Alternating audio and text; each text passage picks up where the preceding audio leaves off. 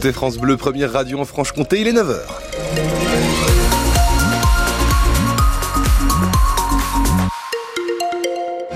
Sur la route, tout va bien ce matin, rien à vous signaler à part sur euh, la rue de Vesoul où évidemment euh, le secteur au niveau du, trou qui s'est formé est toujours euh, fermé du côté de la, météo. Christophe May. Le temps va rester gris aujourd'hui, hein, c'est ce que nous annonce Météo France, des nuages toute la journée, pas de chance, quasiment pas de chance de voir le soleil, mais pas de pluie, ça c'est le bon côté des Déjà choses. ça Météo complète juste après le journal. L'incertitude sur le sort des 170 salariés d'Isidis à Besançon, l'entrepôt logistique du groupe de distribution Casino. Le tribunal de commerce de Paris a validé hier après-midi le plan de sauvegarde de Casino qui emploie 50 000 personnes en France.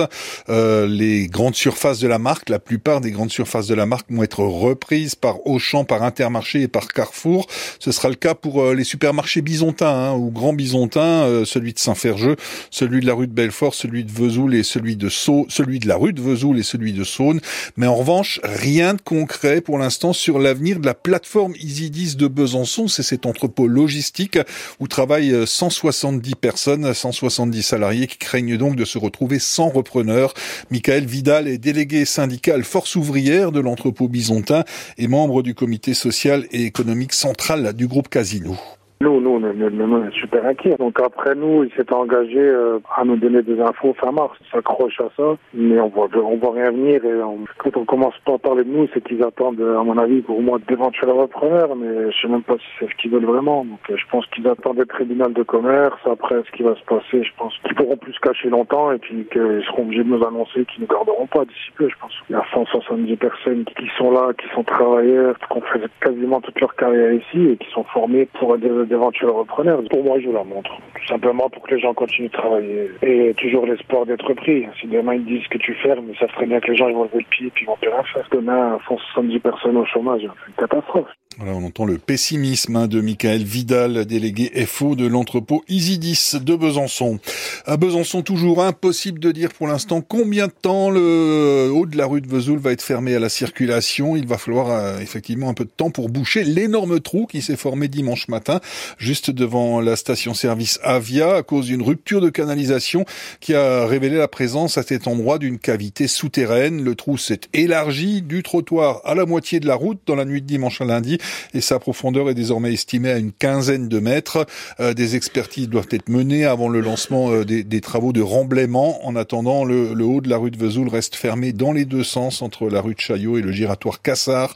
L'accès des riverains et au commerce est maintenu. C'est le jour du grand départ pour les 15 vaches Montbéliardes qui mettent le cap sur Paris et le salon de l'agriculture. Ce sera le cas notamment pour Halloween du GAEC des saveurs à Fournay-Blanche-Roche. C'est une vache qu'on va suivre tout particulièrement sur France Bleu Besançon.